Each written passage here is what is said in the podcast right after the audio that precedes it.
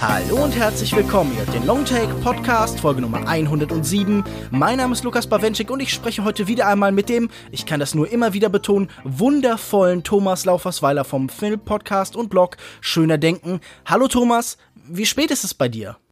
Bei mir ist es gerade 20.20 Uhr. 20. Erstaunlicherweise ist es bei mir genauso spät. Ich frage, weil wir heute über What Time Is It There von Tsai Ming Yang aus dem Jahr 2001 sprechen. Der fünfte Spielfilm des taiwanesischen Regisseurs bietet, genau wie die vorhergehenden, weniger eine Geschichte als vielmehr ein Szenario. Der Uhrenverkäufer Xiao Kang, gespielt von Tsais Muse Kang Sheng Li, verliert seinen Vater. Seiner Mutter und ihm fällt es nicht leicht, mit dem Verlust umzugehen, und beide suchen in ihrer Umgebung nach der Präsenz und dem Geist des Verstorbenen.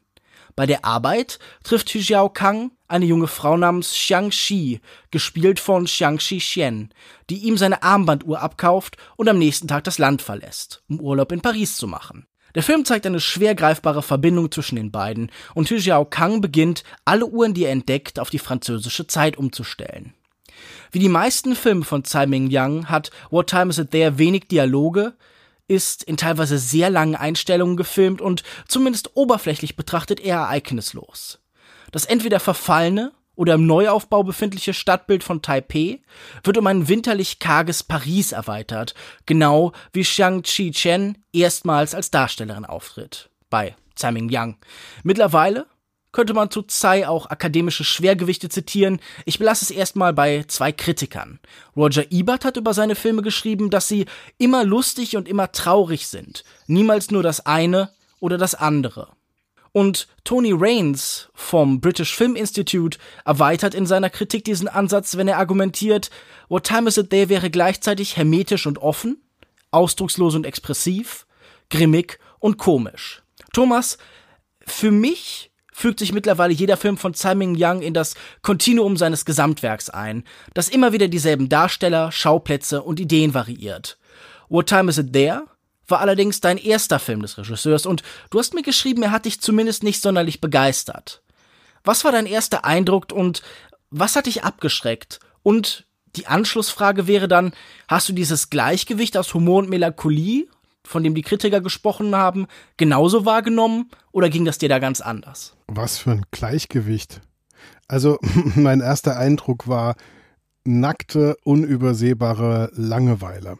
Mein guter, schöner Denken, Freund und Mitpodcaster Hendrik hat die Theorie entwickelt, dass man einen gewissen Einflugwinkel für einen Film braucht. So wie man zum Wiedereintritt in die Atmosphäre den Einflugwinkel von 6,5 Grad braucht, weil man sonst einfach verbrennt in der Atmosphäre. Ich bin beim Eintritt in die Atmosphäre von What Time Is It There leider verbrannt. Ich habe lange Zeit versucht, irgendwie mir den Film schön zu gucken, weil ich wusste, dass du mir den vorgeschlagen hast und das waren bis jetzt alles Volltreffer. Und ich hatte schon am Gesicht von Michael von Schneeland gesehen, dass er das auch irgendwie für einen tollen Film hält und ich dachte mir, ich bin jetzt hier wieder der der letzte Barbar aus der Wüste. Ich guck mir das an und ich ich krieg nicht die Kurve.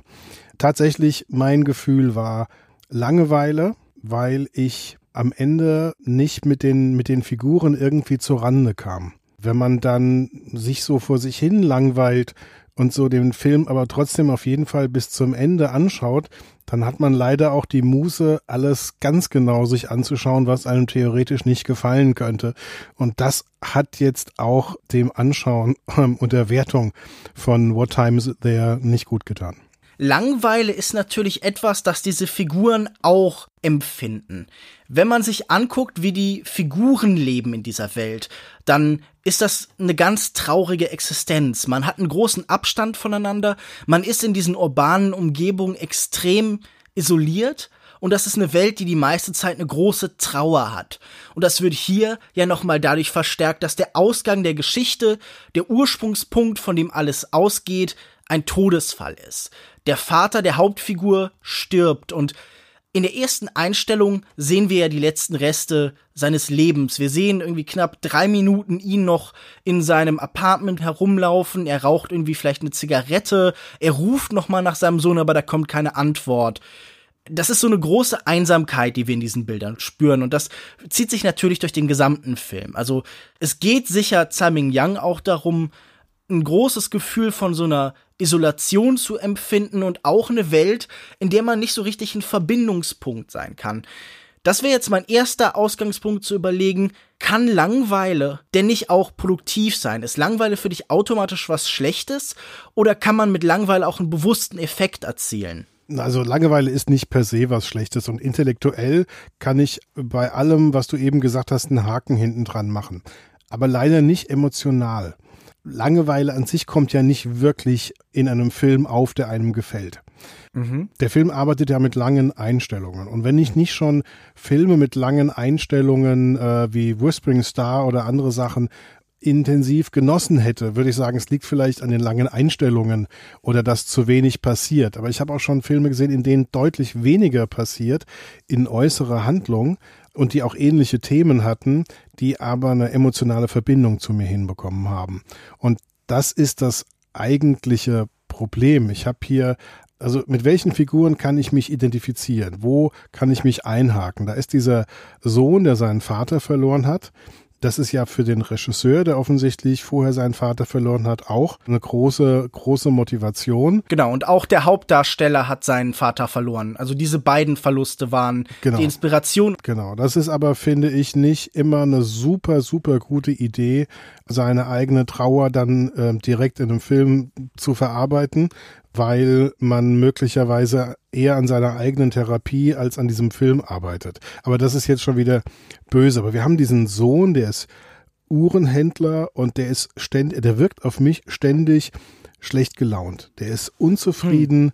Am Anfang, er pinkelt immer in so eine Tüte, weil er sich nicht, glaube ich, auf die Toilette seines Vaters traut. Ist das der Grund? Er traut sich scheinbar nicht mehr irgendwie bei Nacht aus dem Zimmer herauszugehen. Wir sehen ihn einmal kurz das Zimmer verlassen und sofort zieht es ihn zurück. Er flüchtet fast wieder eben in diese, ja, in diese enge Begrenzung seiner eigenen vier Wände vor dieser, vor dieser neuen Leere, die vielleicht jetzt auch in dem Apartment entstanden ist halt. Also er ist in seinem eigenen Leben super unzufrieden, er reagiert irrational, hat irrationale Ängste, er ist pausenlos schlecht gelaunt. Das ist für mich ein ganz großes Problem, diese Figur anzunehmen, um mich zu identifizieren. Woran erkennst du denn, dass er schlecht gelaunt ist? Denn hier ist ja kein Schauspiel, das ganz besonders irgendwie diese schlechte Laune herauskehrt, sondern da ist eine Neutralität. Wenn man sich anguckt, wie Figuren bei Tsai Ming Yang spielen, dann sind die selten besonders beseelt, die haben sehr wenig offenkundiges Innenleben, sondern die sind mehr so ein bisschen wie Mannequins. Also das erinnert am ehesten so an Performance Art. Die gehen durch diese Prozesse und Rituale und drücken nur ganz selten Emotionen offen mit ihren Gesichtern aus. Wenn dann in besonders zugespitzten Momenten, wie zum Beispiel hier ganz am Ende, wenn wir dann weinende Gesichter in Nahaufnahmen über Minuten hinweg haben. Die meiste Zeit bleiben wir aber in so relativ großen Einstellungen, manchmal so Medium-Shots, aber die meiste Zeit ist da eine große Distanz der Kamera zu diesen Menschen. Gerade damit wir nicht zu sehr uns in ihren Gesichtern verlieren, sondern sie sind mehr umgeben halt von Architektur, sie werden in den Zusammenhang mit anderen Menschen gestellt.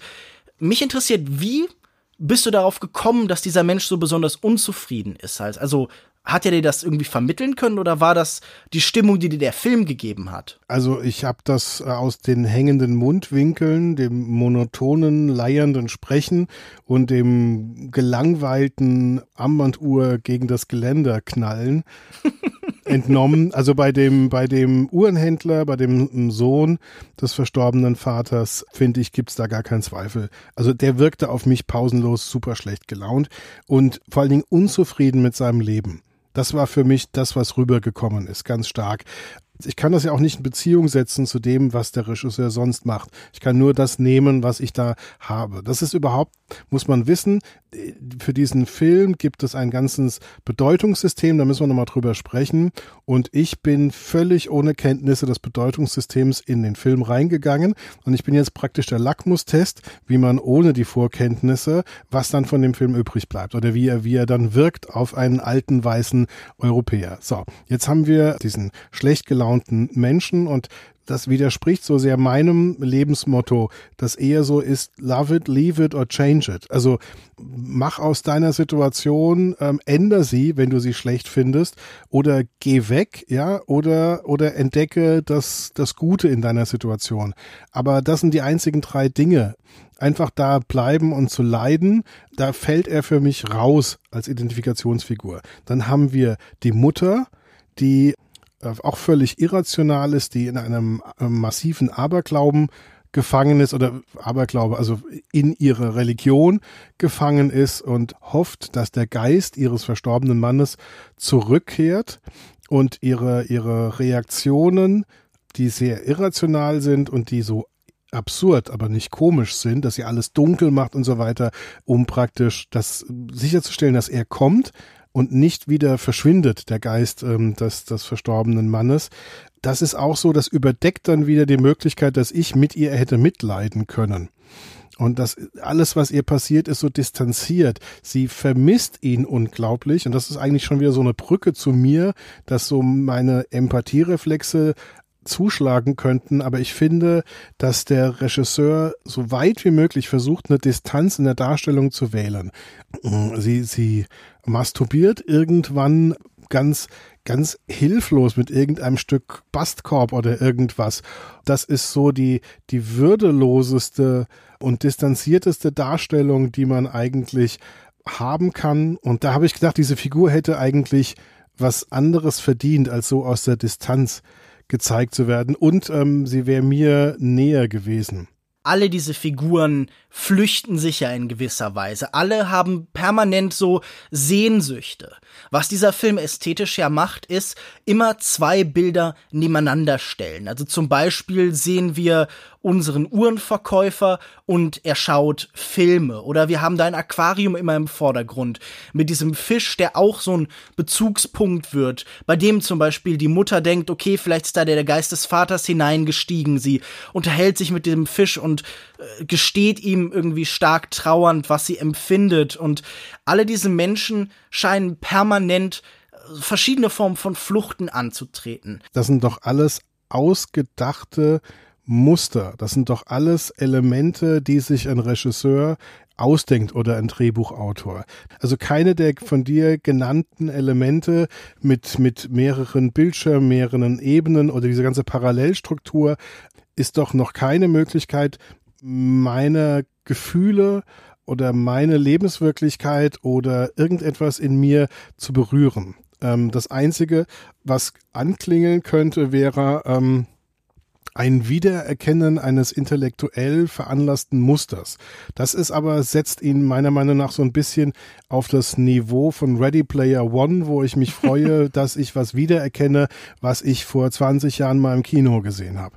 Also ich würde jetzt sagen, dass zum Beispiel ein Fisch ja nicht eine Referenz ist oder so, sondern ein Fisch ist halt eine von vielen Projektionsflächen, die diese Menschen in der Wirklichkeit suchen. Und ich glaube, Tsai Ming-Yang ist ein hervorragender Beachter von Menschlichkeit, der gerade in diesen vermeintlich so kalten, distanzierten Welten sehr viele, sehr tiefgehende Wahrheiten darüber findet, wie wir mit Trauer umgehen. Denn gerade im Trauermoment, du hast mehrfach betont, wie irrational das ist. Na, natürlich verhalten wir uns irrational, wenn wir den wahrscheinlich wichtigsten Menschen in unserem Leben verloren haben, der vielleicht uns auch eine Orientierung und eine Struktur gegeben haben. Und all diese Menschen, arbeiten ja vor allen Dingen mit so Ritualen. Also das sind Menschen, die sind sehr stark von Ritualen geleitet und die versuchen jetzt ganz abstrakte, merkwürdige Dinge zu tun, die irgendwie ihr Innenleben ausdrücken. Ich habe ja schon gesagt, wir reden hier wenig und wir zeigen hier wenig Gesichter, alles ist Handlung.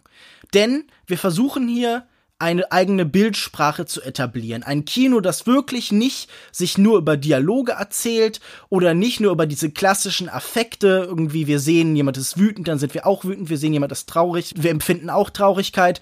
Man könnte hier sicher irgendwie einen Bezug setzen zu Leuten wie Robert Bresson oder wie zu Leuten wie Straub und Huyer.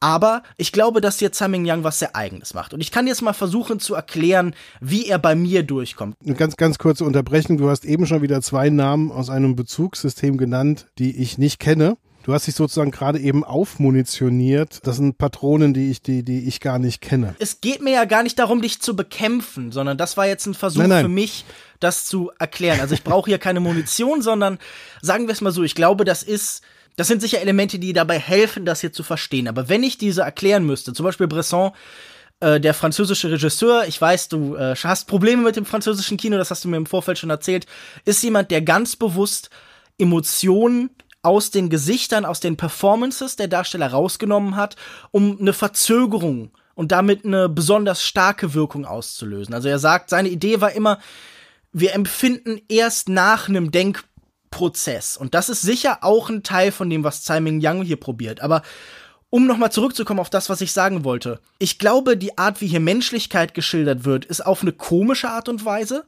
Also ein Verweis, der hier immer wieder angebracht wird. Ich nenne hier jetzt noch mehr Namen, aber da haben wir jetzt gerade mit angefangen, dann höre ich jetzt auch nicht damit auf.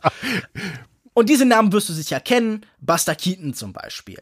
Oder Charlie ja. Chaplin. Leute, die gesagt haben, okay, Comedy ist immer auf Distanz, ist die körperliche Bewegung und Emotion ist dann in der Nahaufnahme. Und das hier ist ja ein Film, der die meiste Zeit in so typischen Chaplin- und Keaton-Einstellungen ist. Und darin gibt's immer wieder so Szenen. Das sind nicht wirklich Szenen, wie wir sie aus Filmen kennen, sondern das sind mehr so, ja, wirklich Performances. Leute gehen die meiste Zeit durch einfache Rituale. Also wir haben sehr lange Einstellungen von jemandem, der zum Beispiel pinkelt oder der zum Beispiel was isst und der dabei in Kontrast gesetzt wird zu seiner Umgebung. Und da werden dann immer wieder kleine Erkenntnisse in diesem Spiel, in dem Auseinandersetzen mit der Umgebung, mit den Figuren gewonnen. Also ich finde zum Beispiel eine ganz tolle und auch eine Szene, bei der ich jedes Mal lachen muss. Xiao Kang geht in einen anderen Uhrenladen und da ist ein Verkäufer und der sagt ihm, ja, guck mal hier, die hier, diese Uhr, die ist ganz besonders toll, die ist unzerstörbar. Pang, pang, pang, pang. Er haut sie auf den Tresen. Und Hyo Xiao Kang nimmt sie und pfeffert sie mit voller Kraft auf den Boden. Und ich finde, diese Idee ist was ist denn menschlicher, als wenn einem gesagt wird, das hier ist unzerstörbar, das zu nehmen und das mit voller Kraft auf den Boden zu pfeffern?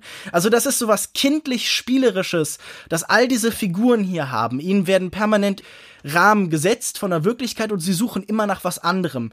Das findest du kindlich spielerisch. Ich finde das, ich finde das destruktiv und äh, schon fast gewalttätig in der Situation. Ich habe nicht gelacht. Ich fand das extrem unsympathisch. Er muss ja wissen eigentlich, äh, wenn er das gesagt bekommt von einem anderen Verkäufer, wo da die Grenzen einer Unzerstörbarkeit sein müssen. Entweder ist er kreuzdämlich oder er ist ähm, da sehr unsympathisch, dass er die Uhr tatsächlich kaputt macht. Aber erzähl weiter. Wir haben noch gar nicht über die dritte Figur gesprochen, nämlich Shang-Chi Chen, beziehungsweise ihre Figur heißt Shang-Chi die diese Uhr kauft, die nach Frankreich reist und mhm. die da so wirklich eine Aufeinanderfolge von komödiantischen Szenen, die ja fast Begegnungen sind. Immer wieder kommt zu Situationen, in denen sie andere Menschen kennenlernen könnte, aber komödiantisch wie in einem Bugs Bunny Cartoon oder so oder in einem Roadrunner Cartoon, wo dann jedes Mal das doch wieder scheitert, scheitert auch sie jedes Mal wieder daran, menschlichen Kontakt aufzubauen.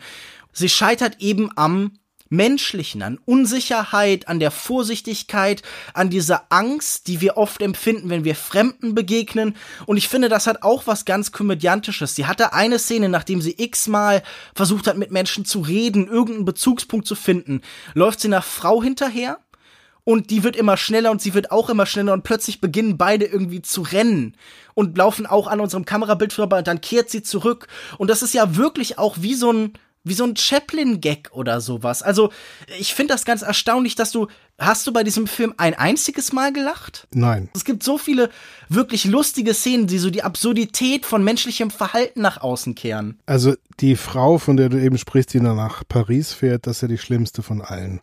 Die ist so, so kreuzunsympathisch. Also sie, sie ist total weltfremd. Sie jagt irgendwelchen illusorischen Vorstellungen von Paris hinterher kommt dann natürlich in Paris überhaupt nicht wirklich zurecht. Und es ist so, boah, ich war, war froh, wenn die Szenen mit ihr dann wieder vorbei waren. Ist auch so, sie, sie trifft dann auch auf eine andere Figur, die, von der ich dann gerne äh, sehr viel mehr gesehen hätte, nämlich ähm, auf eine Frau aus Hongkong. Also sie ist ja mhm. aus Taiwan und sie trifft dann auf eine Frau aus, aus Hongkong, die sich ähm, schon so ein bisschen arrangiert hat und ein bisschen weiß, wo da die Möglichkeiten und die Grenzen des Lebens in, in Paris sind. Und mhm. ähm, da hätte es jetzt irgendwas Reales werden können. Das, das findet dann aber nicht statt. Das war mal so ein, so ein, so ein kurzer, realer Moment sozusagen. Diese Annäherung, die dann nicht stattfindet. Aber was, was macht sie dann? Sie, sie verhält sich weiter völlig, völlig unvernünftig. Sie geht dann raus in, in einen Park, setzt sich dann in so einen Stuhl dann äh, wird ihr der Koffer geklaut. Wir sind natürlich in der Parallelstruktur. Das ist natürlich in der Zeit wird auch ihm sein Uhrenkoffer geklaut von einer Prostituierten aus dem Auto. Da denke ich auch, ja, das mit der Parallelstruktur, vielen Dank, das habe ich jetzt auch schon verstanden. Das ist schön, aber das ist auch super banal, wenn es den ganzen Film überläuft und dann taucht ein Mann auf, der ihr den Koffer hinstellt. Und das mhm. ist der Vater. Und das war der Punkt, wo ich völlig abgeschenkt habe an dem Film, weil ich festgestellt habe, dass ich irgendwelche besonderen Dinge überhaupt gar nicht verstehe. Warum kommt der Vater zum Schluss wieder in den Film? Der ist gar nicht tot. Das ist gar nicht der Vater am Anfang, der stirbt, oder oder ist das ähm, in dem Moment ein übernatürlicher Moment? Oder was soll das? Ich habe das überhaupt nicht verstanden. Ich habe auch so dieses, dieses Gespräch nicht verstanden, dass sie an dem Friedhof hat, dass da irgendein wildfremder Mensch ist und sie mach, haben da so ein komisches, zusammenhangloses Gespräch und er gibt ihr die Telefonnummer, weil sie eine andere Telefonnummer nicht findet. Ich denke, was soll das dann eigentlich? Dann stelle ich später fest, dass in einem Filmausschnitt von Truffaut, sie, wie hieß der Film? Sie küssten und sie schlugen in Le Quatre Cent Coupe. Also der, der, der Debütfilm von Truffaut, oder? Genau. Ja. Und dass, dass der, der Junge, der in diesem Filmausschnitt zu sehen ist, der die Milch klaut und trinkt, der guckt, unser Held guckt natürlich da französische Filme, weil er da die, die, die, die Frau, die nach Paris, bla, Pariser Uhrzeit, okay, also muss er auch französische Filme gucken, weil er ja auch diese, diese Truffaut-Begeisterung des Regisseurs offensichtlich irgendwie auch rüberbringen muss. Aber der Mann am, am Friedhof ist tatsächlich der Schauspieler, der bei Truffaut diesen Jungen mit der Milchflasche gespielt genau. hat. Genau. Das ist Jean-Pierre Léaud, der in den Antoine Danel-Filmen mitgespielt hat. Das ist ja nicht nur ein Film, sondern auch Truffaut hat diese Figur mehrfach wieder weitergeführt. Also, wenn wir heute sowas wie Boyhood loben oder so. Wow. Wow. Na gut, ich mochte den Film auch nicht, aber ich wollte darauf hinweisen, dass äh, François Truffaut dasselbe quasi schon ewig vorher gemacht hat. Er hat diese Figur des Antoine Danel in vielen Filmen immer wieder aufgegriffen und man konnte ihm quasi beim Älterwerden zusehen. Und das kann man mit jemandem wie Jean-Pierre Léaud auch über seine Karriere hinweg eben. Und er taucht hier eben auch einmal kurz auf. Aber tu mir einen Gefallen, lass uns das nicht mit Boyhood vertiefen. Jetzt nicht noch Filme nennen, die noch deutlich schlimmer sind als What Time Is It There. Ich bin ja froh, dass du wenigstens zugestehst, dass es noch schlimmer geht für dich.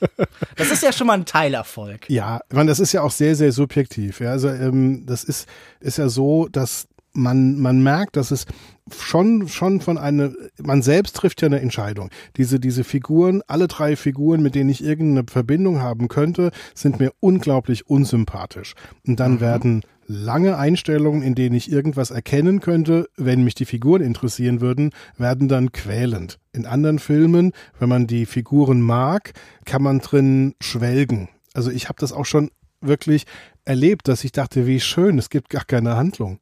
Wie mhm. großartig. Ich kann jetzt einfach diesem Menschen zugucken, wie er mehrere Minuten lang vor einem Glas an einem Tisch sitzt.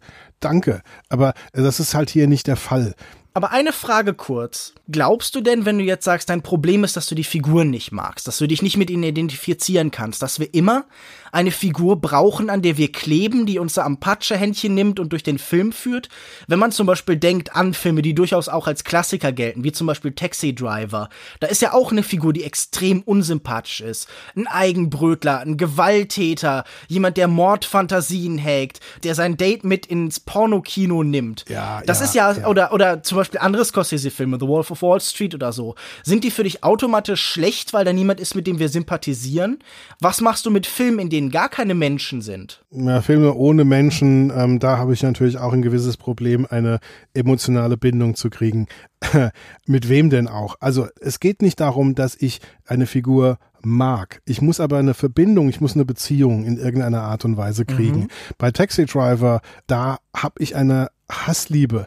Der löst in mir was aus und ich, mir geht's wahrscheinlich wie vielen anderen, dass man in sich selbst so eine dunkle Seite anklingen fühlt, wo man denkt, boah, irgendwo irgendwo tief eingesperrt in irgendeinem dunklen Käfig ganz tief unten ist was bei mir eingesperrt, dass wenn man es freilassen würde, genauso ein gefährlicher Wahnsinniger wäre wie der Taxi Driver.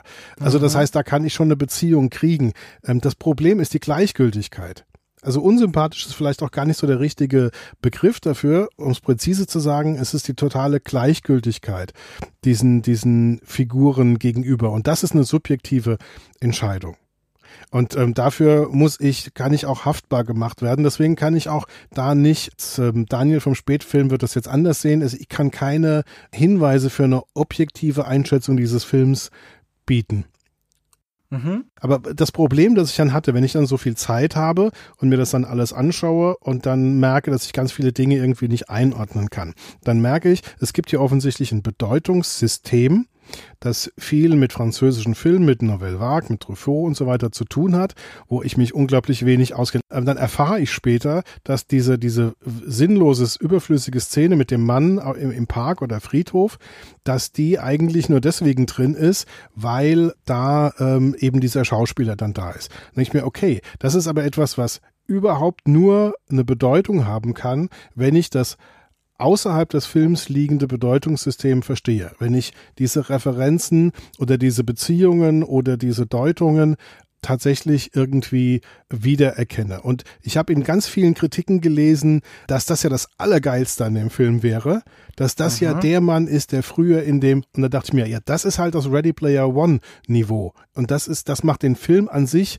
nicht besser, ich fand es sogar sehr, sehr unangenehm. Mich hat das so ein bisschen angewidert, dass dann solche Dinge dann, dann drin sind und dass sich nicht auf den Film konzentriert wird und auf, auf, ähm, auf die Trauer oder sonst irgendwas. Und es liegt halt auch nicht an so dann an diesen Metathemen, Fremdsein und Trauer und so. Ich kann ja mal sagen, ich war, hab mir Still the Water angeschaut mhm. und dachte am Anfang, der ist auch sehr ruhig und so.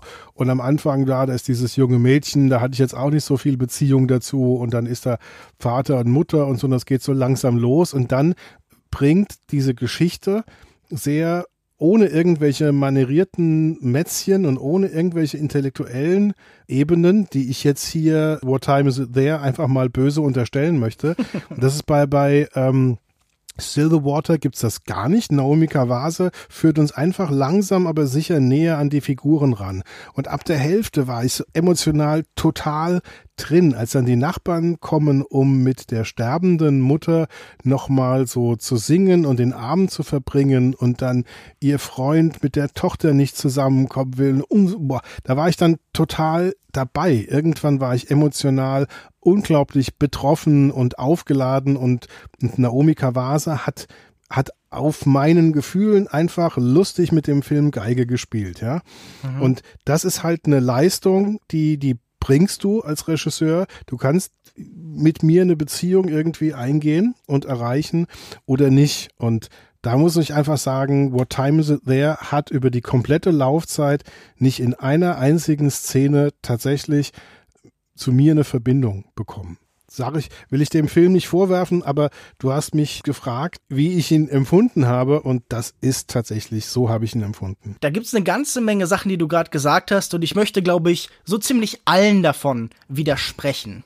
Zum einen würde ich sagen, dieser Vergleich mit Ready Player One ist komplett absurd, denn diese Verweissysteme funktionieren ja komplett anders. Während bei sowas wie Ready Player One permanent darauf hingewiesen wird, hier ist der Iron Giant, hier ist diese Figur aus Overwatch und es geht um nichts anderes als um die reine Referenz, nichts um nichts als dieses Bezugssystem, geht es darum, hier, dass auch was über das Kino erzählt wird.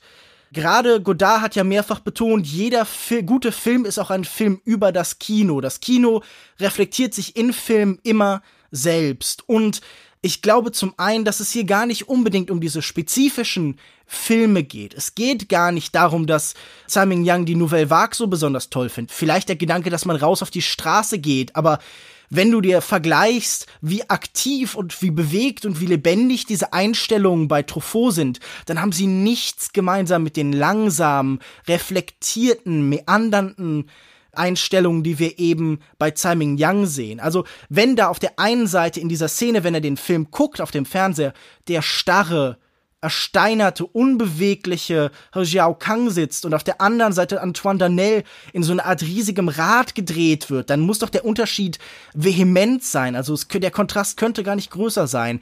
Ich denke, das, was hier vermittelt wird damit, das verstehen wir auch ohne diese Filme gesehen zu haben, ohne jemals auch nur von der Nouvelle Vague gehört zu haben. Denn es geht einfach darum, all diese Menschen, gefangen in ihren langsamen, unbefriedigenden, isolierten Zuständen, suchen die Flucht und sie brechen aus, nicht indem sie irgendwie wie in anderen Filmen, keine Ahnung, jetzt die große Liebe finden oder so. Das ist in dieser Welt leider nicht möglich.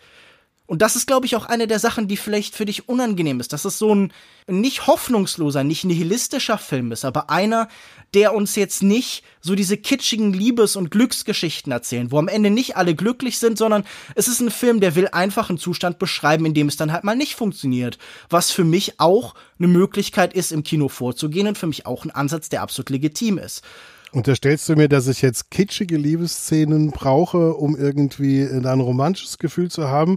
Nein, ich sage nur einfach, ich glaube nur einfach, dass es ein anderer Ansatz ist. Ich glaube, dass es ein anderes Ziel ist. Du verlangst etwas von diesem Film, das dieser Film nicht will. Und ich mhm. finde, man kann dann immer noch sagen, okay, diese Ziele des Films finde ich nicht gut, aber dann musst du mir auch erklären, was dich an diesem Ansatz stört. Und um noch auf was anderes zurückzukommen, ich glaube nicht, dass dieser Film irgendwie manieriert ist. Man könnte jetzt argumentieren, natürlich hat das in der Konstruktion manchmal ein bisschen was Kitschiges. Aber ich finde, das könnte man dann genauso gut jemandem wie Osu oder Antonioni vorwerfen. Leute, die auch von Ennui und Stille und Ruhe und von, also so dahintreibendem erzählen, die auch uns den Zugang nicht immer erlauben. Also was unterscheidet denn für dich jemanden wie Osu, der auch langsame, häusliche, ruhige Einstellungen macht von jemandem wie Tsai Ming Yang, der das ganz ähnlich macht?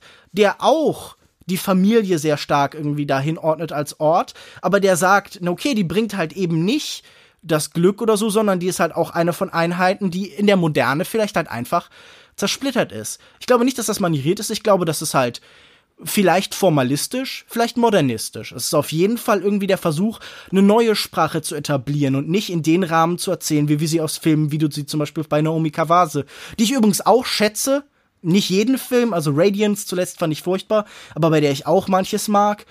Die will ich gar nicht schlecht reden, aber das ist, glaube ich, einfach eine andere Herangehensweise. Also, intellektuelle Verweissysteme sind nichts Böses. Ich bin aber ein Freund von Filmen, die unabhängig davon funktionieren, ob ich ein Verweissystem zum Teil oder ganz verstehe oder gar nicht. Also ich habe bestimmt schon sehr viele Filme gesehen, die mich beeindruckt haben, ähm, gerade jetzt japanische Filme, wo ich die Verweissysteme gar nicht verstanden habe, die aber eine Ebene hatten, in denen der Film ohne das Ganze oder überhaupt ohne das Verstehen der Verweissysteme funktioniert hat. Und das, dem zoll ich tatsächlich Respekt. Wenn man also sehr, sehr wenig oder gar nichts über den Film wissen muss, und über den Regisseur und über den Rest des Werkes und trotzdem einen Zugang zu der Geschichte, zu den Figuren bekommt. Du, du kennst das von Stephen Greenblatt vielleicht, diese Theorie der sozialen Energie. dass etwas, was uns berührt und wichtig ist, was wirklich wichtig ist, dass das auch in einem Kunstwerk äh, ausgedrückt werden kann. Und bei Oso ist es eben so, dass ich sofort berührt war von, von Dingen und dass sofort Dinge bei mir angekommen sind. Ganz viel von dem, was Osu da tut, hat Bezüge und zitiert Dinge und das kriege ich gar nicht mit. Das ist aber auch unwesentlich, ob ich das mitbekomme. Wenn ich das mitbekomme, dann erhöht das vielleicht meinen Genuss ähm, und gibt mir nochmal eine andere Ebene. Wenn ich es nicht mitbekomme, habe ich trotzdem aber das, was der Film unabhängig davon leistet, genossen. Und das ist etwas, ähm, wo ich auch dem Respekt zolle. Und das finde ich ist etwas, was What Time Is It There, da ist er eben nicht im Gleichgewicht. Ich habe ihn hm. da so empfunden, dass er da möglicherweise ein sehr interessantes Bezugssystem hat und dass er verschiedene Metaebenen und Strukturen und sonst irgendetwas hat, das ich nicht mitbekomme. Und wenn ich das alles nicht mitbekomme, bleibt zu wenig übrig. Weißt du, wenn ich Wes Anderson angucke, das, das Gute an einem Wes Anderson-Film sind eben nicht die Farben, die Pastellfarben und nicht die Symmetrie und nicht die technischen Spielereien, dass er fünf verschiedene Auflösungen passend zur äh, gespielten Zeit in Grand Hotel mhm. Budapest einsetzt. Du meinst Seitenverhältnisse, richtig? Genau, Seitenverhältnisse. Das wirklich Gute in einem Wes Anderson-Film ist, dass ich eine Beziehung zu diesen Figuren bekomme und dass ich diese Liebesgeschichte zwischen dem indischen Liftboy und äh, seiner Freundin, dass mir das nahe geht und dass mir das was bedeutet. Und dann kann ich drumherum diese ganzen anderen Elemente, die sind dann, die sind dann nochmal Sahne drauf und nochmal Erdbeere und Schokolade oben drüber. Alles fein. Aber im Kern muss der Film erstmal für mich eine Relevanz haben. Hm. Für mich hat What Time Is There keine, keine Relevanz außerhalb des Bezie dieses Bezugssystems gehabt. Hättest du jetzt gar nichts von diesem Bezugssystem im Nachhinein erfahren, hätte das das dann besser oder schlechter gemacht? Denn also es geht ja nicht hier um diese Bezugssysteme, sondern dass da ein Film ist, der den Film übernimmt, zeigt uns einfach nur, dass da ein Fantasieraum ist, in den geflüchtet wird. Genauso wie uns diese letzten Szenen, in denen dann der Vater wiederkommt, die ja kommen, nachdem unsere Hauptdarstellerin eingeschlafen sind, also die so ganz eindeutig eine Traumqualität haben, die sich auch so ein bisschen als mhm. Traum zu erkennen geben. Ich glaube ja sowieso, diese Welten, die Tsai Ming-Yang aufbaut, die müssen wir immer als sehr porös begreifen. Die verwandeln sich schnell in was Magisches, in was irgendwie Abstraktes. Das Leben, das wir da zu sehen, ist die meiste Zeit erstmal ganz normal. Das ist erstmal poetischer Realismus. Wir laufen durch die Straßen und Menschen begegnen einander. Da ist die große wilde Stadt und inmitten von der versuchen Menschen irgendwie zu überleben, irgendwie einen Sinn zu finden. Aber dann gibt's immer wieder die Momente, wo es umschlägt. Das ist in anderen Filmen von ihm offensichtlicher. Also zum Beispiel gibt es in Filmen wie The Hole oder Das Fleisch der Wassermelonen gibt es Musical-Szenen, in denen die Figuren dann auf einmal anfangen zu singen und zu tanzen, in dem dieser Ausbruch ganz stark wird, in dem die Unschuld des Musicals also eine der Auswege aus dieser Realität ist. Und ich glaube, hier übernehmen die Filme wir haben ja nachher Szenen, wo dann tatsächlich sie küssten und sie schlugen ihn nicht mehr nur eingeblendet wird als Film im Film, sondern tatsächlich bildschirmfüllend ist. Das zeigt einfach nur, dass da eine Fantasie und eine Traumwelt ist. Und ich verstehe gar nicht, warum wir verstehen müssen, welcher Film das ist. Das könnte jeder andere Film sein. Das hätte jetzt auch äh, ich nehme mal irgendeinen Film, den du magst, wenn das The Whispering Star gewesen wäre von Sion Sono, dann äh, wäre das in keinster Weise anders gewesen. Nee, wäre auch genauso schlecht gewesen für mich. Hätte, hätte für mich die Sache auch nicht besser gemacht. Okay, okay.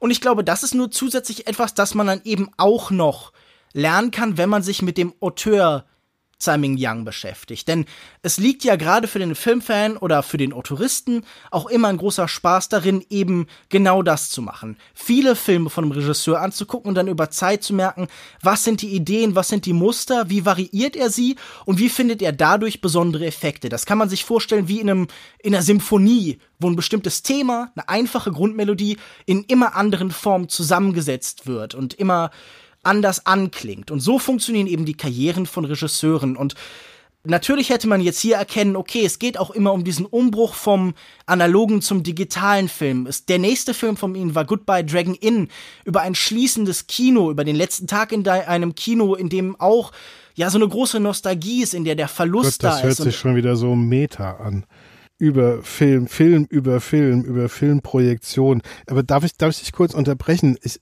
ist so, dass ich nicht lernen müssen muss. Geht mir darum, dass ich, dass ich das gut finde, wenn man etwas über einen Regisseur lernt, während man sich mit seinen Filmen beschäftigt und dann noch, noch mehr versteht und noch mehr sieht, dann es intensiviert und erhöht den Genuss. Wenn ich aber erstmal lernen muss, um überhaupt einen Genuss zu haben, mhm. dann ist das eben raus aus, aus meinem Beuteschema für den, für den Genuss eines Filmes auf der Leinwand. Ich meine, ich habe den auch extra bei mir ähm, dann so groß wie es ging und ähm, so optimal wie es ging, dann auch äh, im Heimkino präsentiert sozusagen. Und mhm. auch das hat irgendwie gar nichts gerettet. Aber ich möchte eigentlich nicht lernen müssen, um irgendeinen Genuss zu haben. Man muss für jeden Film lernen bis zu gewissen Grad wenn man sich für Filme interessiert, nicht nur auf einer Ebene von, ich schaue mir mal den neuesten Blockbuster an, dann lernt man automatisch. Auch du hast schon für viele Filme, die du gesehen hast, gelernt. Du hast eine Weile gebraucht, um sie in dem Maße genießen zu können. Du bist, hast ein bestimmtes Alter erreicht, du hast eine bestimmte Anzahl von Filmen gesehen. Jeder Film hat Vorvoraussetzungen. Der erste Film, den wir sehen, hat Vorvoraussetzungen. Und es gibt ja auch immer wieder diese Beispiele, wenn man Leuten, die noch nie einen Film gesehen hat, zum Beispiel irgendwelchen Urvölkern oder so, einen Film zeigt, dann verstehen sie nicht die Logik, dann verstehen sie nicht, wie Schnitt funktioniert, dann verstehen sie nicht, wie das Continuity-System funktioniert. Das heißt, du gehst an jeden Film mit Grundvoraussetzungen ran. Selbst im größten Mainstream-Kino haben wir heute extrem viel Voraussetzungen. Also wer Marvel-Film Nummer 80 sehen will, der sollte im besten Fall auch alle 79 davor gesehen haben. Würde ich sehr empfehlen ich muss ja auch sagen, ich habe irgendwann einen Film von Tsai Ming Yang zuerst gesehen und ich habe mich im ersten Film von Tsai Ming Yang, den ich gesehen habe, Es lebe das Leben, Vivre sa vie, sofort verliebt. Ich war begeistert von dieser Atmosphäre, von dieser Stimmung und in den Momenten, in denen dann die Emotion zugelassen wird, die uns vorher vorenthalten wird, war ich auch mitgerissen. Also auch dieser Film treibt mir tatsächlich irgendwie an vielen Stellen nicht nur ein lautes, schallendes Lachen aus dem Mund. Also eine Szene kann ich gleich noch gerne erwähnen, die ich besonders lustig finde. Aber ich finde ihn auch emotional sehr berührend. Diese ganze Distanz, die verzögert das natürlich. Das ist ein Film, der uns ein bisschen Arbeit mitmachen lässt. Der will, dass wir ein bisschen mitdenken. Und ich finde, das macht einen Film nicht schlechter. Wenn du jetzt sagst, jeder Film, der von uns verlangt, uns darauf einzulassen, der auch will, dass wir ein bisschen reflektieren und nachdenken über das, was er tut, der äh, fällt aus deinem Beuteschema, dann ist das also wie gesagt, ich will in keinster Weise irgendwann jemals hier was gegen dich sagen, aber ich glaube, das ist doch eine Aussage, die man noch mal reflektieren sollte, weil ich glaube, so funktionieren Filme einfach nicht. Nein, nein, nein, nein, nein, du hast, du hast nicht recht und ich kann dir auch erklären, warum. Mhm. Natürlich ist es leichter, wenn man ein paar hundert Filme gesehen hat und vielleicht auch ein paar Takte älter ist, ist es dann vielleicht hat man bessere Chancen dann und und ähm, sich zum Film zu nähern und dann auch mehr irgendwie mitzunehmen. Du hast recht, wir befinden uns ja immer in einem Bezugssystem und dann mhm. wir wissen halt mehr oder weniger davon. Okay, aber ich mhm. habe jetzt den den ersten Kinoshita Film gesehen und der Bam hat mich sofort umgehauen. Ich habe ihn sofort eine Beziehung zu den Figuren und war super beeindruckt und war auch super involviert. Ich habe den ersten Osu gesehen. Bam war sofort drin. Ich habe den ersten Tsai Ming Yang gesehen. Nichts. Es ist nicht so, dass ich hier keine Vergleiche zu anderen ähm, Erstbegegnungen in letzter Zeit hätte. Ich habe den ähm, Kinoshita und Osu ja in einem, in einem engen zeitlichen Erfahrungshorizont sozusagen dann auch ähm, meine, meine ähm, Debütfilme, meine Entjungferungen gehabt. Und das hat halt, das funktioniert halt manchmal und manchmal funktioniert's nicht. Das, was, was Tsai Ming Liang da liefert, ist etwas, was in mir nicht mehr anspricht. Ich gebe dir mal ein Beispiel. Äh, mir fehlen die, die Motive, die ich nachvollziehen kann. Er stellt die Uhren alle auf Pariser Zeit um. Mhm. Nach einer sehr unterkühlten Begegnung, die er mit dieser Frau hat, die mhm. ihn dann noch ein bisschen hinterher telefoniert und der er dann die Uhr gibt. Und für mich ist keine Art von Beziehung oder irgendetwas, was er ähm, so hätte verstehen können, passiert, dass ich nachvollziehen kann, dass er das gemacht hätte. Wenn sowas passiert wäre und sie hatten irgendwie ein nettes Gespräch oder sowas, was ich irgendwie hätte nachvollziehen ähm, können und dann hätte ich das auch, dann, dann wäre es auch für mich leichter gewesen, dann ähm, diese Figur in irgendeiner Art und Weise eine Beziehung dazu zu kriegen und dann auch solche Dinge wie, dass er da große Uhren, dann die irgendwo an einem Hochhaus hängen, dann mit so einem, mit so einem Stock irgendwie hinkriegen will. Das ist doch eine super lustige Szene. Aber mein Gedanke war, da lacht Lukas jetzt bestimmt drüber, über die Szene. Und ähm, ich saß da tot traurig. Also es ist halt so, wenn, wenn diese Beziehung nicht da ist. Aber es gibt auch viele Dinge, die ich da nicht verstanden habe. Zum Beispiel dann dann ist jemand im Kino, der mitkriegt, dass er eine Uhr geklaut hat, eine öffentliche, um sie auf Pariser Zeit zu stellen. Und der klaut ihm die Uhr wieder. Und den findet er dann später in einer Toilette, wo der Mann sich entblößt hat und dann ähm, zumindest sein Geschlecht hinter dieser Uhr hat. Gott sei Dank hinter dieser Uhr, nicht vor dieser Uhr. Was bedeutet das? Hilf mir da mal weiter. Na gut, also ich meine, wir sehen mit diesem dicken Mann, den wir dann auch vorher schon an so einem Uhrenstand treffen, da ist Hu Kang damit beschäftigt, Uhren umzustellen und da sind dann auch irgendwelche Tweety-Uhren, die die ganze Zeit Guten Morgen sagen. Der erste, mit dem er auch dann wieder irgendwie in Kontakt trifft, eines der ersten Worte seit einer ganzen Weile kommt dann von so einer Tweety-Uhr. Eine Verbindung scheint dieser Mann zu ihm zu empfinden. Scheinbar und das sehen wir hier weiter, ist dieses Kino auch ein Ort, an dem sich Partner suchen, an dem man irgendwie auf der Suche ist nach einem Geschlechtspartner, wo man sich halt trifft im Dunkeln, im Verborgenen. Aha. Im Kino, da findet man gut zu anderen und er trifft ihn da und der andere folgt ihm. Da ist ja wieder ein verzweifelter Kontakt. Das heißt, er setzt sich ins Kino und dann kommt dieser andere Mann und setzt sich zu ihm. Und Ho Xiao Kang in so einem ganz merkwürdig verzögerten Slapstick-Moment setzt sich ein Platz weg in so einer Langsamkeit und dieser andere Mensch rennt plötzlich weg. Und genau wie wir zum Beispiel auch in Paris so eine merkwürdige Verfolgungsjagd sehen, scheint diese Abweisung noch nicht so 100% funktioniert zu haben. Er nimmt diese Uhr und er weiß, dass der andere sie will und versucht damit ihn so ein bisschen zu verführen, aber auf eine extrem ungelenke Art und Weise. Im Endeffekt ist das einfach nur eine ganz andere verzerrte Version von irgendwie so einer Szene aus einer romantischen Komödie oder aus irgendwie einer Sexkomödie irgendwie aus den 70ern oder 80ern, wenn irgendjemand so, keine Ahnung, irgendwas hat, einen Blumenstrauß. Es ist natürlich ein sehr surrealer Moment. Es ist ein Moment, bei dem wir nicht sofort das menschliche Verhalten begreifen, aber ich finde, er zeigt ganz gut, wie Menschen in der Welt, die hier gezeigt wird, eine der Isolation, der urbanen Einsamkeit, wo man allein ist unter vielen, wo sie zu verzweifelten und auch stellenweise lächerlichen Mitteln greifen, um andere auf sich aufmerksam zu machen. Und dieses selbst sich posieren, dieses, hey, guck mal, wie toll ich bin und hier ist auch noch die Uhr, die du haben willst, das finde ich so einen lustigen Offenbarungsmoment, weil es halt einfach, ja, wieder die Lächerlichkeit des Flirts hervorgeht. Wir wissen, ein groß Großteil des Humors der Geschichte passiert dadurch, dass Leute halt sich auch irgendwie lächerlich machen. Also so Fremdscham ist ja ein ganz wichtiger Faktor. Wir sind peinlich berührt und dieses Gefühl überträgt sich bei uns. Und was ich glaube, ist nämlich, dass dieser Film vielleicht doch mehr Emotionen bei dir ausgelöst hat, als du dir gewahr werden möchtest, weil du warst ja irgendwie frustriert und unsicher. Du bist nicht ganz damit klargekommen. Du hast dich oft gefragt, was das alles soll. Und ich glaube, das sind alles Effekte, die will Tsai Ming Yang ja. Sein Versuch ist zu dir zu erzählen, das menschliche Zusammenleben, die Welt, so wie ich sie kenne, so wie ich sie sehe, ist so.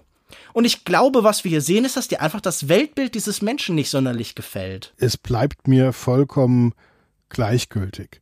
Also wenn ich in, in, in so einer Filmsituation, diesen Figuren, was, was tun die, um, um diese Situation zu, zu überwinden zum Beispiel? Oder ich weiß nicht. Nein, es hat, es, es, es stimmt nicht. Ich habe während des Films einfach keine Emotionen gehabt. Langeweile ist keine Emotion.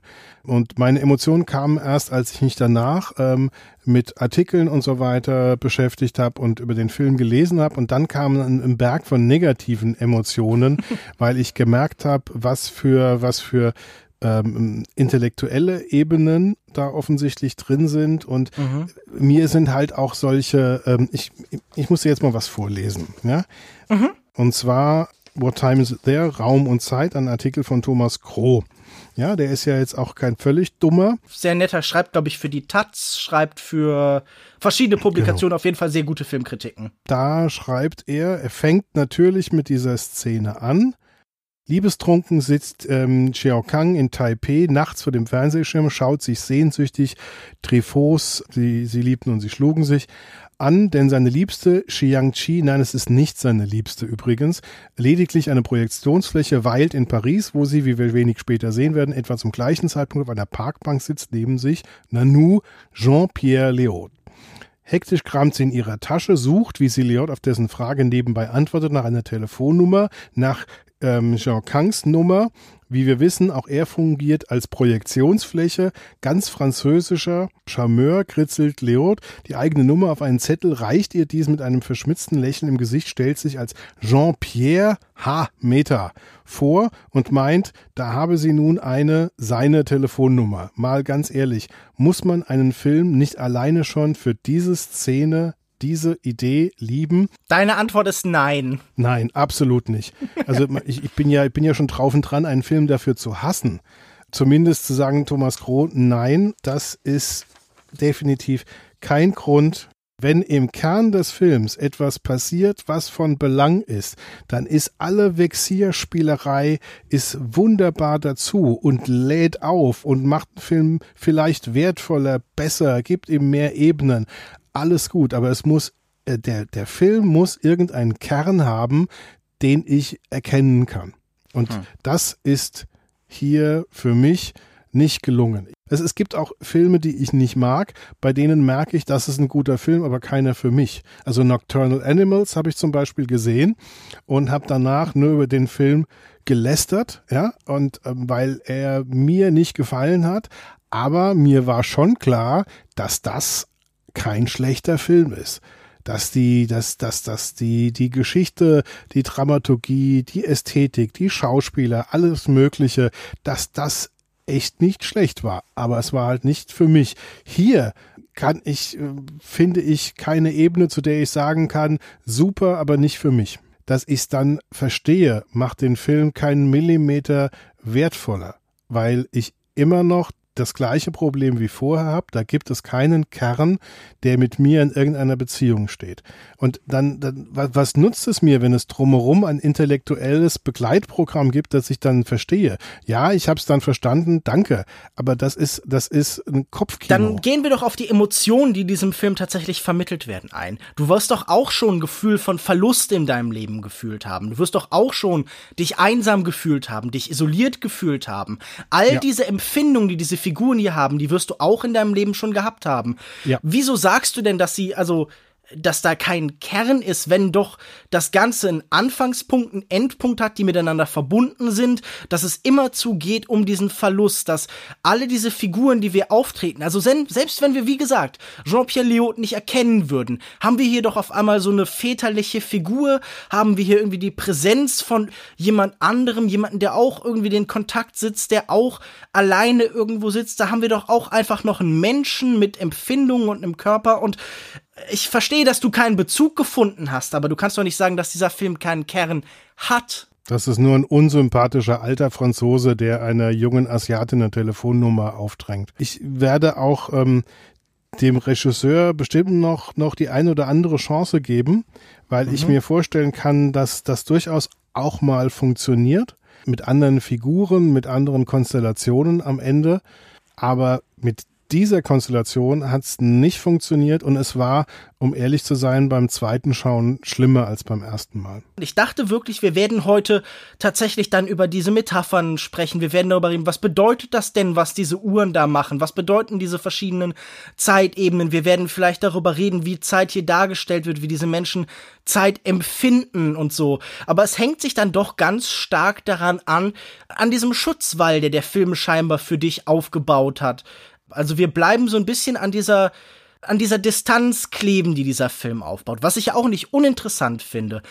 Diese Diskussion, die um Objektivität und Subjektivität geführt werden kann, ist ja interessant. Ich glaube halt, wir können versuchen, mit unseren intellektuellen Möglichkeiten alle gemeinsam einer Objektivität näher zu kommen, als wir es normalerweise tun würden. Aber ich glaube, es bleibt natürlich immer noch ein subjektiver Grundkern in dieser Empfindung.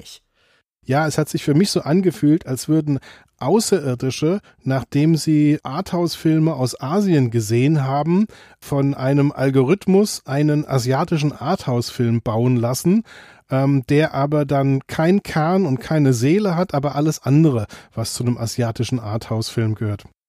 Da ich lieber auf der positiven Note ende, dann gib mir noch mal deinen konzentrierten Hass und dein großes, dein, dein Zorn und deine Frustration, die du mit What Time Is It There erlebt hast. Ja, ich habe ihn einfach als, als verkopft erlebt und als, als intellektuell ausgerichtet. Das ist für mich halt ähm, kein, gar kein Wert an sich. Ich will auch gar nicht auf so einem, auf so einem Hass-Tonfall enden. Nur, dass es, letztlich ist es eine Frage, finde ich, ein filmisches Wort, finde ich einen, einen Ton, der sich übermittelt oder finde ich ihn nicht. Hier hat das zwischen Tsai Ming Liang und mir nicht funktioniert. Für mich ist Verkopftheit auch kein Wert an sich, aber dass ein Film auch zum Denken anregt, dass er innerhalb von sich eine eigene Sprache entwickeln möchte und uns nicht einfach auf der erzählerischen, emotionalen Ebene entlangzieht, wie die meisten von diesen manipulativen Standard-Hollywood-Regisseure, die ja wirklich, für, für die wir nicht mehr sind als Marionetten, sondern dass er uns eine Freiheit gibt, dass er uns die Möglichkeit gibt, uns mit Sachen auf unserem eigenen Level auseinanderzusetzen und sagt, okay, die Sprache des Films muss immer neu erfunden werden, muss sich immer entwickeln, genau wie jede andere Kunstform auch. Das sehe ich als einen großen Wert. Für mich ist wirklich What Time Is It There einer der besten Filme, den ich kenne, der mich jetzt auch bei diesem Mal wieder berührt hat, sehr stark, also der mich emotional im, komplett hineingesogen hat und der mich vor allen Dingen auch äh, gleichzeitig immer wieder zum Lachen gebracht hat und der wirklich diese beiden Emotionen in so wechselhaften Momenten nebeneinander stellt. Also das eine Mal bin ich kurz davor zu weinen, danach lache ich wieder schallend und mich berührt dieser Film, mich zieht dieser Film gänzlich hinein. Ich finde ihn hypnotisch und magisch und ich finde es sehr schade, dass das dir vorenthalten blieb. Aber wir haben ja gerade überlegt, in zehn Jahren dann noch mal. Aber dann klappt's auch bestimmt. Ich glaube fest dran. Wenn wir jetzt damit angefangen haben, dann gucken wir das nächste Mal einfach David Lynch in Inland Empire. Vielleicht wird das ja diesmal was für dich. Den hast du das letzte Mal wann gesehen? Vor neun Jahren oder so? Als er damals im Kino lief, und das wird jetzt tatsächlich auch mal ein interessanter Test, weil danach habe ich mich noch deutlich schlechter gefühlt als selbst nach dem zweiten Mal What Time Is It There. Aber das müssen wir auch beim nächsten Mal noch nicht machen. Wir können ja auch noch überlegen. Aber wir versprechen auf jeden Fall, irgendwo in der Zukunft, das haben wir uns beide vorgenommen, liegt diese Wiederbegegnung mit Inland Empire für Thomas ja, mal sehen, was daraus wird. Ganz ehrlich, es freut mich sehr, dass du diese, diese, diesen Genuss in dem Film hast, auch beim mehrfachen Gucken, ja. Und ich kann nur sagen, ich jönne. das ist schön. Immerhin haben wir versöhnliche Worte fürs Ende gefunden. Wo findet man dich, Thomas, denn da im Internet? Ja, wir sind ja praktisch ein Ensemble-Podcast und uns findet man unter schöner-denken.de. Ähm, wir sind auch ziemlich intensiv auf Twitter unter dem Twitter-Handle Schöner Denken. Facebook nur so am Rande mit ein paar Hinweisen auf unsere Beiträge. Ja, und wir sind halt welche, die nicht nur so die, die großen schwierigen Dinge ähm, besprechen. Dazu gehen wir zu Longtake. Nein, wir gehen auch ähm, aktuell ins Kino und machen so etwa zwölf Minuten direkte Meinungen nach dem Kino, die dann auch sehr, sehr aus dem Bauch herauskommen. Und mich findet ihr auf Twitter unter @kinomensch. Außerdem schreibe ich für den Filmdienst auf filmdienst.de und auf kino-zeit.de. Außerdem habe ich noch einen anderen Podcast, der heißt Kulturindustrie. Da spreche ich mit drei wundervollen Kollegen über Popkultur und Hochkultur, über eigentlich alles, was man irgendwie in Läden kaufen kann oder im Internet sehen kann, was man lesen kann, hören kann, alles Mögliche. Das erscheint alle zwei Wochen. In der nächsten Ausgabe geht es da um den schon angesprochenen Ready Player One. Dann geht es um die Serie The Terror und das neue Essay von Hannah Arendt, Die Freiheit frei zu sein. Hört da doch auch mal rein. Bis dahin bleibt mir eigentlich nur noch zu sagen, danke Thomas, dass du dir die Zeit genommen hast. Das, das Beste am Film war, dass ich mit dir drüber reden konnte. Immerhin etwas, dann hat es ja doch noch einen Sinn gehabt. Und tschüss und bis zum nächsten Mal. Tschüss.